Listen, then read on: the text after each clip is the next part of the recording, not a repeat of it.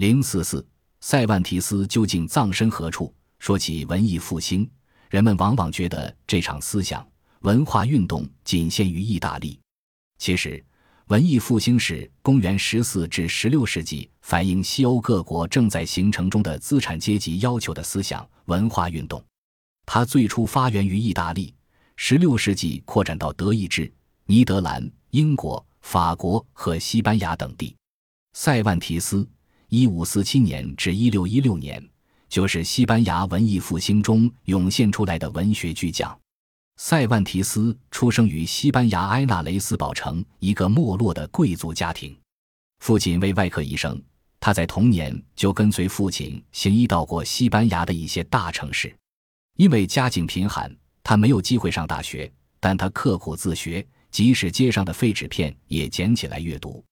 经过艰辛的努力，他终于成为当时西班牙人中读书最多、求知欲望最强的人之一。功夫不负有心人，后来他在马德里得到了深造的机会。公元一五七零年，塞浦路斯被奥斯曼帝国攻占，基督教世界受到挑战。西班牙、罗马教廷和威尼斯组成反对伊斯兰的神圣联盟，并开始招募新兵。血气方刚的塞万提斯应征入伍，并在第二年十月七日参加了在勒班托海湾与土耳其人进行的一场使他终身难忘。并引以为荣的恶战，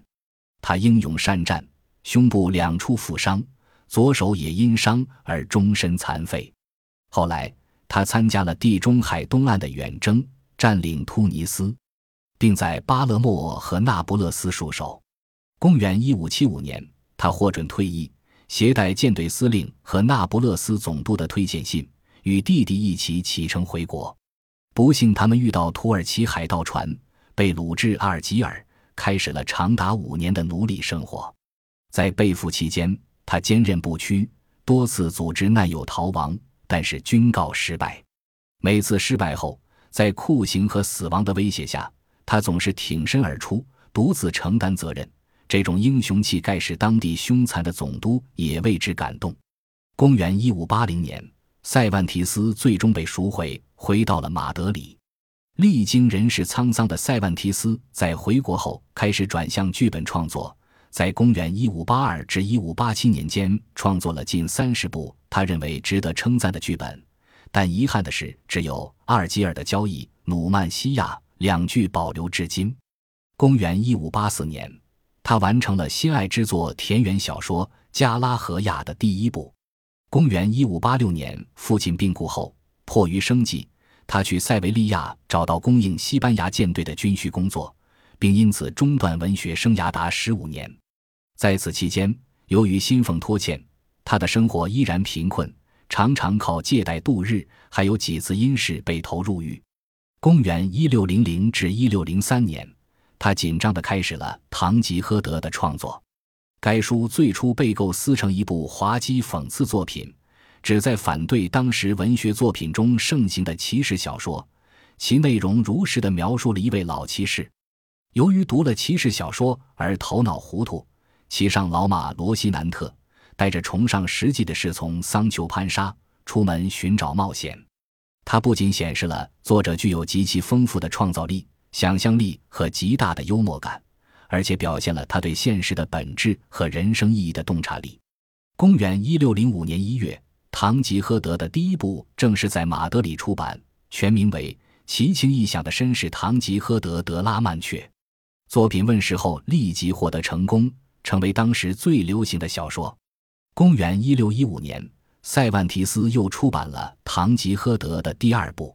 在此期间，他还完成了训诫小说、长诗《巴纳斯游记》等作品。但是，真正使他成为与莎士比亚齐名的作品，还是那部《堂吉诃德》。塞万提斯的创作虽然进入了黄金时期，但由于所得报酬不多，他的生活依旧很艰辛。雪上加霜的是，他又屡遭不幸，如因其宅外有人被刺而涉嫌被捕，又因其女与女婿之间的财务问题而陷入一系列法律纠纷。就在他紧张创作《堂吉诃德》第二部时，又有人化名发表了冒名顶替的《堂吉诃德》第二部，极力歪曲堂吉诃德和桑丘的形象，并对他进行恶意的人身攻击，这使得处在贫困之中的塞万提斯心神俱疲。由于数度入狱以及狱内生活，使得他的身体受到极大摧残。他在公元一六一六年因水肿病在马德里的寓所中逝世。但是，历经坎坷的塞万提斯死后究竟被埋在什么地方，至今仍然是个谜。有人说，这位大作家于公元一六一六年四月二十三日死于马德里，第二天就被人埋葬在位于甘泰伦纳斯街的三德派的一个教堂的坟园里。有人认为，公元一六三三年，塞万提斯被改葬于米拉特罗街。有人认为，塞万提斯死后被人草草安葬，教会对他恨之入骨。连一块墓碑也不许为他树立，因此人们至今找不到他的坟冢。西班牙人民为纪念这位伟大的作家，于公元1855年在马德里为他树立了一个纪念碑。还有人认为，塞万提斯一直生活于贫困中，在他逝世前不久才得到其保护人托雷多大主教赠送的一笔款项。他死后被葬在一个修道院的墓地里，除了他的妻子外，没有人参加他的葬礼。其墓地里无一块碑石。公元一六三五年，修道院迁移到另一条街道上，墓地里的尸骨都被掘出进行火葬，所有骨灰都被掩埋在一起，但掩埋在何处却不得而知。然而，塞万提斯又是幸运的，他的《堂吉诃德》在当年就再版六次，至今已被译为一百多种外国语言，是一本种类仅次于《圣经》的作品。有位《堂吉诃德》版本研究者宣称，截止到公元一九五九年四月，他收集到不同语种的《堂吉诃德》版本两千零四十七种，其中西班牙语版本八百四十种，法语版本三百九十七种，英语版本三百一十九种，德语版本一百三十种，意大利语版本八十四种。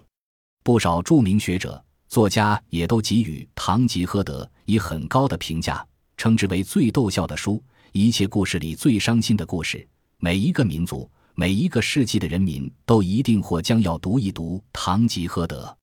塞万提斯如果地下有知，也会为自己作品所具有的超越时代和民族界限的艺术魅力而欣慰。